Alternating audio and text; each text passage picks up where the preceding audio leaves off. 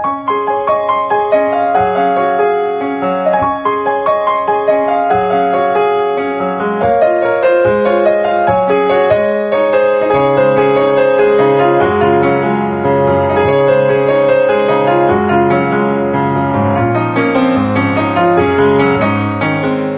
さんこんばんは、ミッチェルです。いかがお過ごしでしょうか？雪がすごかったですね。久しぶりに、ね、お子様たちはキャーって騒ぐ。私もキャーってちょっとね、夜中テンションが上がってしまった、そんな、えー雪の日だったんですけれども。さあ、えーこの番組は恋愛、夢、ご縁をテーマに、不可能を可能にするをモットーにいたしました私ミッチェルがお話をしていくという番組でございます。さあ、雪の日はね、皆さんもかなり大変だったと思いますけれども、帰宅ラッシュとか、えーまた体調とか、大丈夫だったでしょうか？さあ、えー今日はですね、まあこれから風も流行ってくる頃でしょうから、ということで、実はあの私の生徒さんでね、えーいい商品をちょっと紹介してくださいました。私も実際使ってみて良さそうなので、ちょっとまあご紹介したいなと思ったこと。そしてね、NHK さん、テレビ効果ってすごいなーって思ったことがありまして、72時間っていうあの、番組見たことありますかね ?72 アワーズっていうのかな？あれちょっとすごかった。まあ、ちょっとその話をしていきたいと思います。この番組は、ちょわへよ .com の協力のもと配信されています。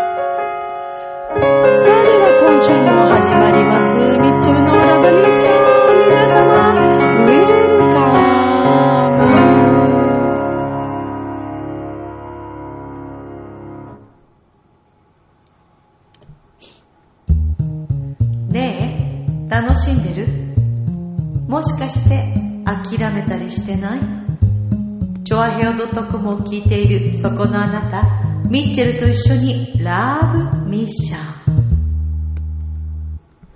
改めまして皆様こんばんは、ミッチェルです。いかがお過ごしでしょうか？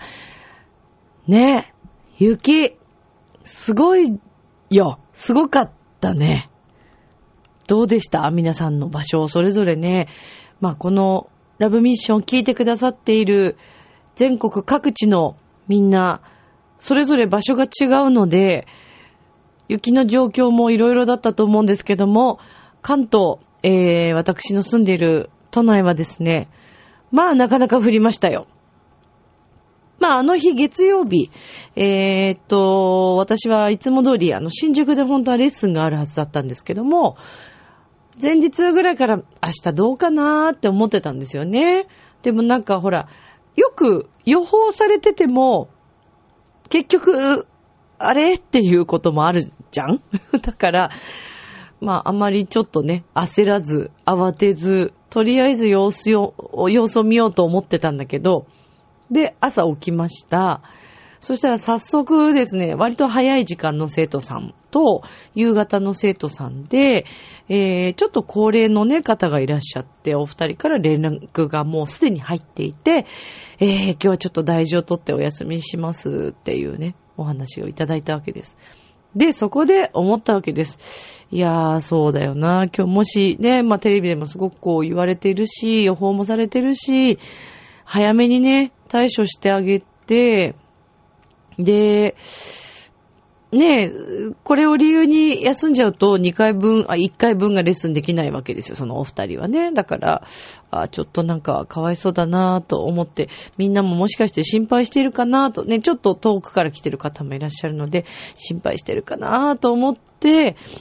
よし、じゃあ、もうまずは、に、1番目に来る人はもうお休みっておっしゃったから、じゃあ2番目の人、まだ時間的には結構早かったけども、どうしてらっしゃるかなと思って、まず連絡をしました。そしたらその方も、帰れるかどうかすごくね、不安に思ってたので、ちょっとね、あの、お休みさせていただけたらっていう連絡をいただいたので、よし、じゃあこれは休校にしようと思って、そこからも午前中に私は自分の判断で、えー教室の方に連絡して、で、あの、自分でね、連絡取れる生徒さんには連絡をして、で、新しい生徒さんにはちょっと連絡していただいてっていう感じで、もう休校にしちゃったんです、早い時点で。だから結構もう早い時点で皆さんもお昼前には、メールのね、やり取りしたりとか、えー、しながらちょっと皆さんとはもうね、連絡取れていたんですけども、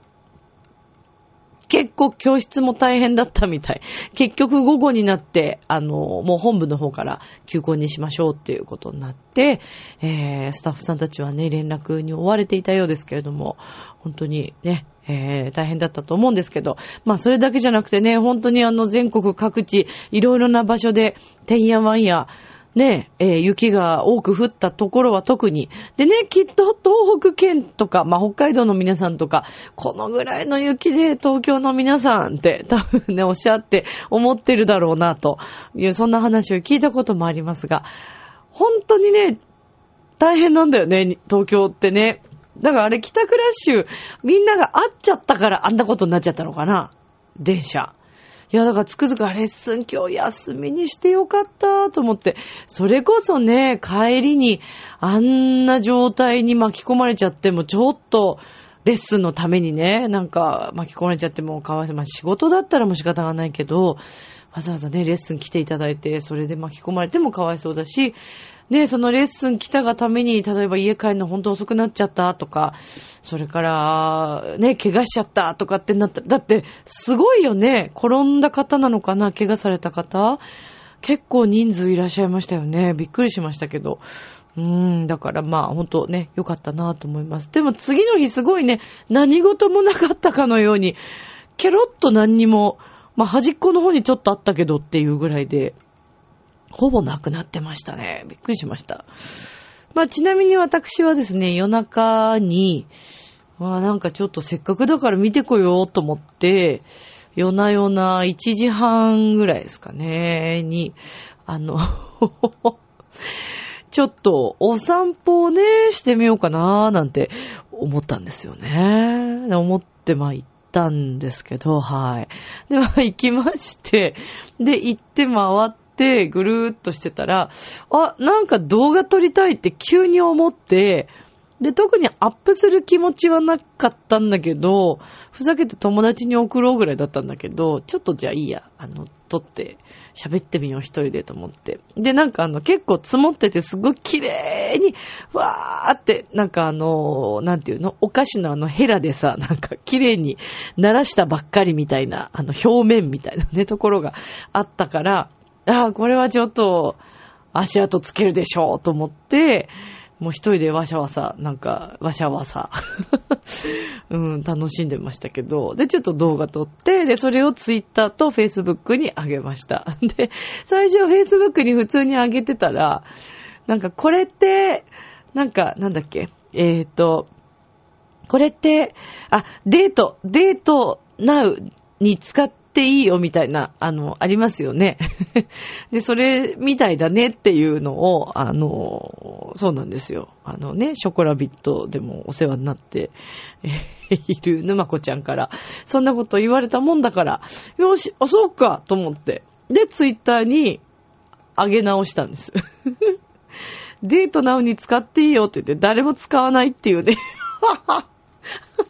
笑っちゃうよね、ほんとね。使わないよね。アイドルじゃないしさ、モデルさんじゃないしさ、女優さんでもないからね。使って、よかったら。このノリがなんかあれなのかなちょっと私、芸人さんに憧れるっていう、なんか、あれ、うん、いいよね、芸人さんね。なんだろうな。まあいいや。まあいいけど。まあでもちょっとそんな風、風に、あの、出来上がってるって言われたので、え、よかったら見てみてください。Facebook と Twitter に上がってますんで、よろしくお願いします。はい。でね、まあやっぱ童心に帰って、えー、大人になっても、雪でわーって楽しめるね、そんなミッチェルでいたいなーっていうのも思うし、私だけじゃなくて、みんなにもね、いくつになっても、こう、楽しいって思うこととか、わ、素敵だなーと思うこととか、わ、綺麗だなーとか、これやりたいなーあれ楽しみたいな、食べたいなーとか、いろんなね、興味とか、えー、それから、興味だけじゃなくて、まあ、学ぶっていうことも含めて、あのね、自分でできることをやれることっていうのを、いくつになってもこう追求できるような、そんな人になりたいなと最近本当につくづく思うんですよね。それはやっぱりね、自分の生徒さんでもあり、前にこの番組の中でも曲をね、紹介させていただいたけど、あの、今年もうすぐ86歳になられますけど、久子さんというね、素敵な女性の生徒さんがいらっしゃるんですけど、まあ他にもね、素敵な生徒さん、たくさん私いるんですけど、もうやっぱ、まあ、個人レッスンご自宅行かせていただいて、さこさんという方から学ぶことがすごく多くてですね、うーん、すごいんだよ。だって、イタリア語の曲をね、まあ、あの、今度ま、また歌うんですけど、で、歌詞を覚えたいという気持ちも本人もあって、まあ、大変だっていうのも本人も分かってらっしゃるんだけど、で、大変だと思いますよ。イタリア語の曲を覚えるって、しかもオペラの歌詞を覚えるって大変なことですよ。私たちだって、ねえそれこそプロのね、歌手の人たちだって結構歌詞を覚えるの大変だったりするわけだから、そうでね、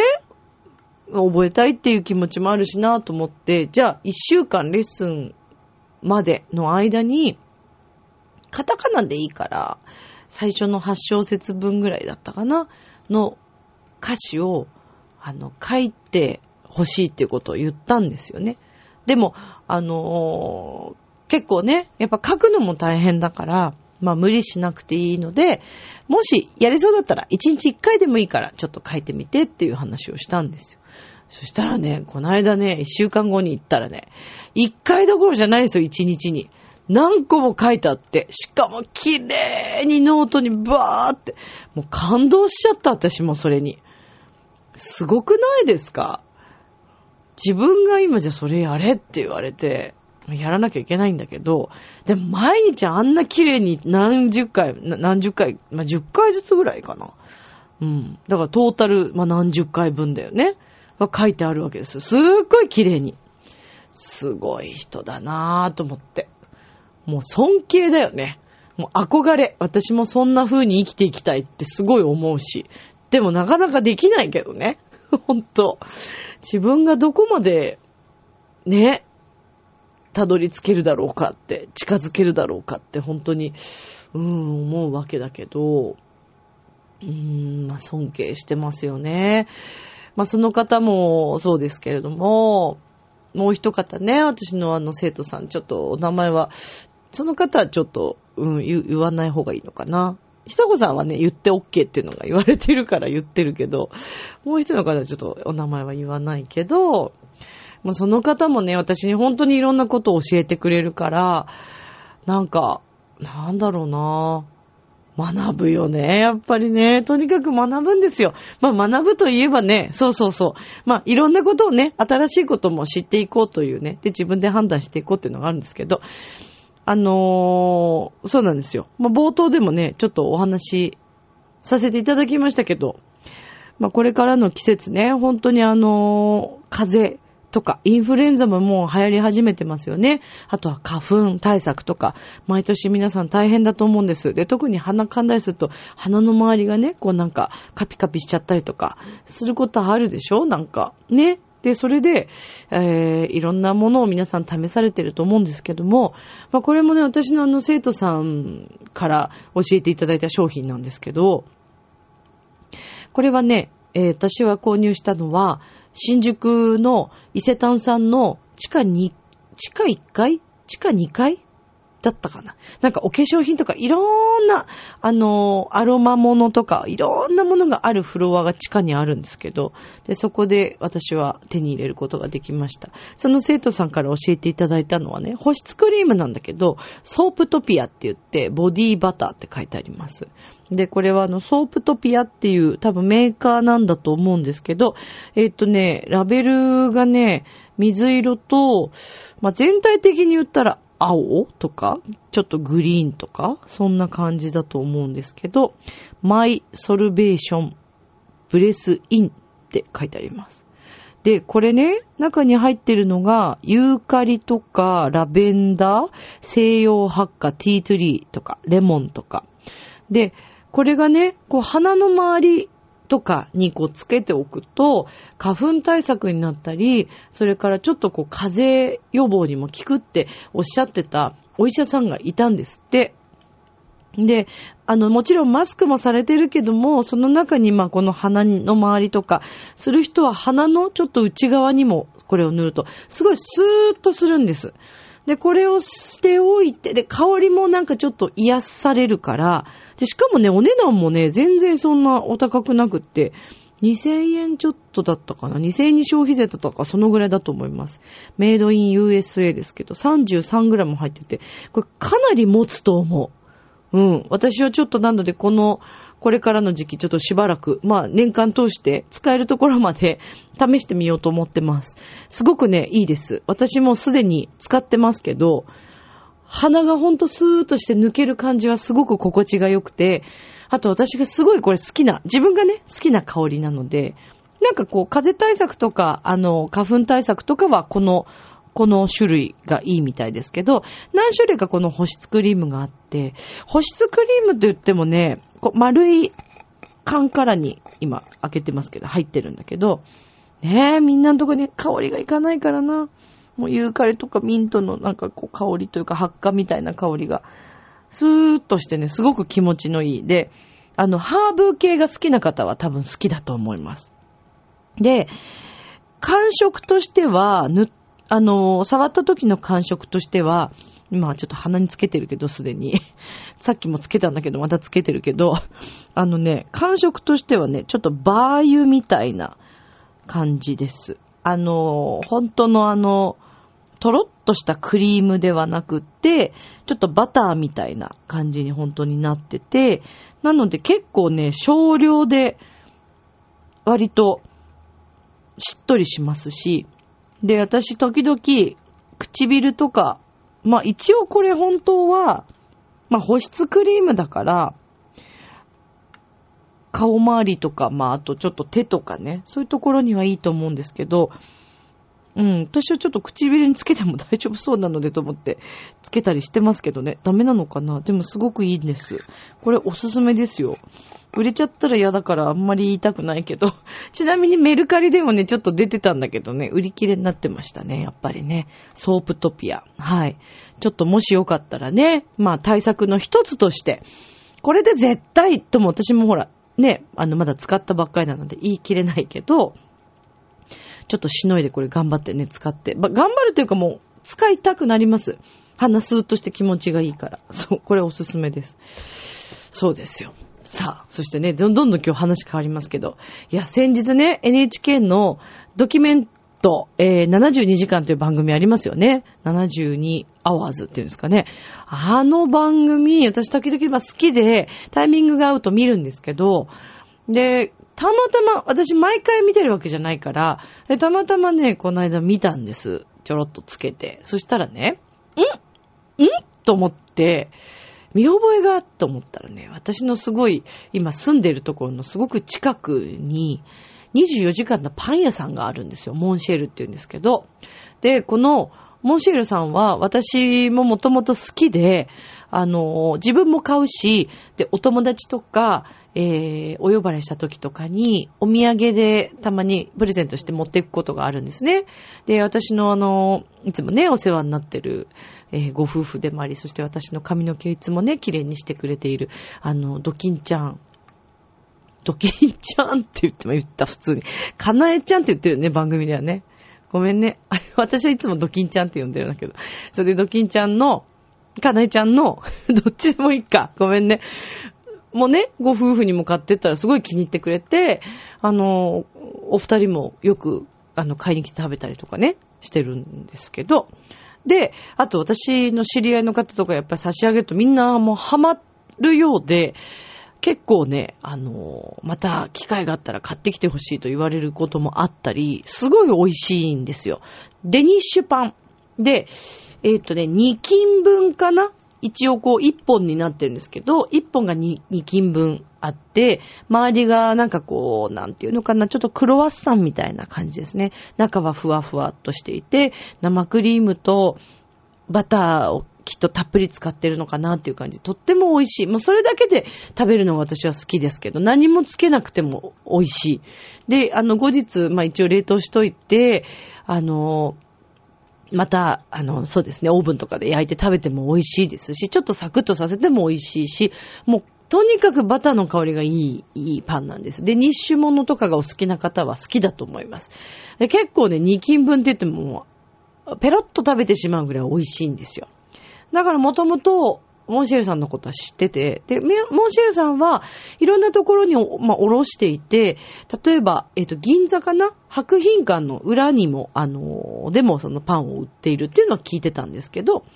で、最近、近年やっぱりこのパンが好きな人がもうどんどんこう、まあ、口コミでというか、まあ、どんどん増えてるんでしょうね。で、あの、木場の伊東洋華堂さんの食品売り場にも、モンシェルさんのこの2斤のパンが売ってたりするわけですよ。でね、あのー、その工場が本当に小さな、あのー、町のね、えー、裏道に入ったところにあるんですけど、で、えー、これをですね、この72時間ドキュメントでやったんですよ。で、72時間ってあのね、その72時間ずっとこう追ってどういう人が買いに来るかとか、で、それでその人にこうね、このパンどうするんですかとか、まあいろいろ聞いていくわけですよね。で、その人の人生と、まあそのお店とのことをこうなんか重ねていくような、以前私あの、うどんだったかな？うどんとお蕎麦かな？自動販売機の、東北だったと思うんだよね、多分。雪とかもすごい降ってたから。なんかそこで、こう、いつもみんなが食べに来る無人のお蕎麦とかがね、あってって、なんかそれで、それ、再放送になって、また私も見ましたけど、で、まあ、あの番組自体は結構好きで、時々こう見るんですけども、そう。で、まあ、今回はモンシェルさんだったんですよね。では、なんか久しぶりに、まあ、近いと意外とほら、まあ、いつでも買えるっていうのがあるから、ちょっとこのところあんま最近食べてなかったなと思って、食べたいなとは思ってたんだけど、じゃあ買いに行こうと思って、番組終わって、しばらくして、1時間ぐらいかな、してから、あの24時間やってるからお店は。で、行ったんですよ。そうしたらすごい人になってて、車もいっぱい来てるし、そしてもう売り切れになってたんですよ。で、うわぁ、なんだそれ、やっぱりテレビってすごいなと思って、まあその日は帰りました。で、次の日の5時に焼き上がるって書いてあったから、朝のね、5時に焼き上がりますって書いてあったから、まあじゃあ午前中に来ようと思って、で、行ったんです。午前中って言ってもそんな5時とか早くなくて、まあ昼前ぐらいかな。まあいつもあるからあるだろうと思って行ったらまた売り切れてて、それどころかですね、あ、違う、違う違う。その前にもう一回。その前には、行ったら、道をずーっと並んで、その横道のところまでずーっと長蛇の列ができてて、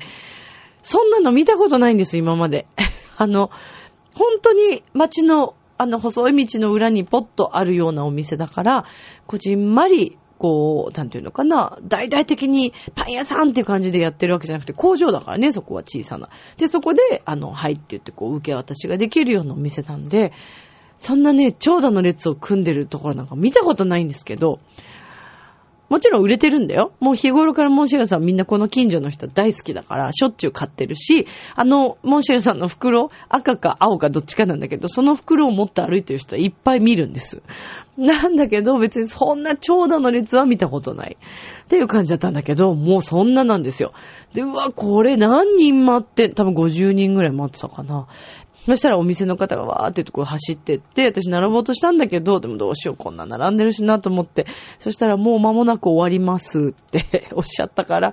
ああ、じゃあ今日も買えないと思って帰ったんです。で、今度、その日の夜中、もう一回試してみようと思って、また夜中に行ったんですよ。そしたらもうまた売り切れてて、ああ、もうしばらくダメだなぁと思ってたわけですよね。で、これで3回目でしょで、次の日、また見たんだけど、もう車もすごいことになってごった返してて、えー、見れば北海道、えー、札幌ナンバーとか、浜松ナンバーとか、もうすごいことになってるんですよ。で、そこの本当に裏の路地なので、そんなに車が入り組んでるっていうのは見たことないんですけど、で、えっとね、その私行った時は、その時は車で行ったんです。ちょうどの仕事の帰りで車で帰ってきてて、あ、じゃあ、ついでだからそこを寄って、車置いてこようと思って行ったらもうね、大変なの。入れないんです、その道に。で、見たら、車の中から見たら、またもう売り切れました。品切れですいませんって書いてあったから、もうダメだなと思って。で、これ3回目でしょ？で、4回目。ま、1日は起きました。もうしょうがない。もう無理だと思って。でもその次の日、やっぱりどうしても食べたいなと思って、えー、で、その次の日っていうのが、あれですよ。雪の、はい、月曜日。午前中、もう休校になったから、じゃあちょっと午前中、お昼ぐらいかな、お昼ちょっと前ぐらいに今見に行ったんですね。そしたらもう品切れになってて、あ、またかと思ったら、3時に焼き上がります。40本販売しますって書いてあって。そうか、40本かと思いながら、まあさすがに今日もう雪降ってくるしね、と思って、じゃあ、3時になる前に、今日はもう今日こそ買いに行こうと思って、今日家にいるし、と思って、で、あの、月曜日、えー、っとね、そうそう。もう雪だいぶ降ってきてましたよ。もう降り始めてたんだけど、えー、2時20分ぐらいに、ちょっとお店の前に着くぐらいにこう行ったんですよね。そしたらやっぱりもう数人の人がなんかパラパラパラパラ見たりとか、車止めてる人とかなんかいろいろいたりとかして、ああ、これもどうかなと思って、でもそんなに人がそんなに並んでる感じではなかったので、じゃあ今日は大丈夫かなと思って、でもあまりにも寒いので雪も降ってるし、あの近くのあのコンビニに入って、ちょっとしばらく、ちょっとしばらく待とうと思って、まあ5分ぐらいかな、待って。で、じゃあ、半に半からは並ぼうと、今日は。もう、どうしても買いたいから。で、2時半に行ったんです。そしたら私の前にもすでに4人並んでて、で、外、周りにもなんかパラパラ見てる人とかいたんで、よし、並んじゃおうと思って。で、あ、そって私が4番目だったんだ。で、並びました。で、そっからですよ。そっから気づいたらもうまた50人ぐらいの列をなしていて、後ろ。でもほら40本しかないから。で、しかも1人1本っていうわけではなくて、で、お店の方もね、やっぱりいろいろ学ばれて、あのー、順番に名前と何本必要ですかっていうのをこう聞いてって、紙に書いてって、で、もここでダメだってとこでも切って、そうしないとね、待たせちゃってかわいそうだと思いますもんね、やっぱりね。寒いしね。それで、えっ、ー、と、あ、今日も帰るってことになったんですね。で、やっぱり3本買っていく方もいらっしゃればっていう感じだったんですけど、もうね、何に感動したってね、いや、本当にこの雪の日に買ってよかったなと思ったのが、モンシェルのね、お店の方、スタッフさんのおじさまがですね、寒い中ほんとありがとね、ほんとごめんね、毎日連日ねって言いながら、みんなに小さなね、ミニ北海道を出してきたの。もうね、ええーと思っててみんなに配ったわけです、おじさまが。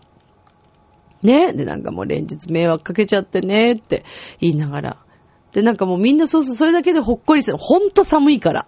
で、みんなほっこりしつつ、でね、あの、私の母もちょうど仕事から帰ってくるとこだったんで、もう午前中行っちゃったから母は。それでじゃあちょっと帰りに寄るよって言って、パン屋さんとこ来て一緒に待ってたんだけど、そしたら後ろのおじさまがね、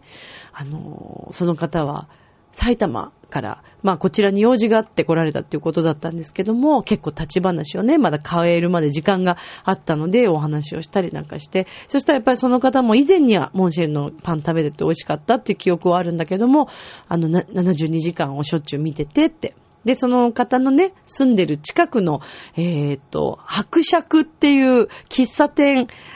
もうね、あの72時間で取り上げられてたんだよ、なんてお話をしながらこう過ごしてたんですけども、なんかそういう時にこそね、こう改めてそう人の温かさとか、えー、そしてお店の方のね、そういう対応だったり気持ちっていうのが売り上げとかお客様とのつながりというのにすごく影響するんだなというのを深々と感じました。明日もスマイルでラブミッション。今日もありがとう。ジョアヘヨ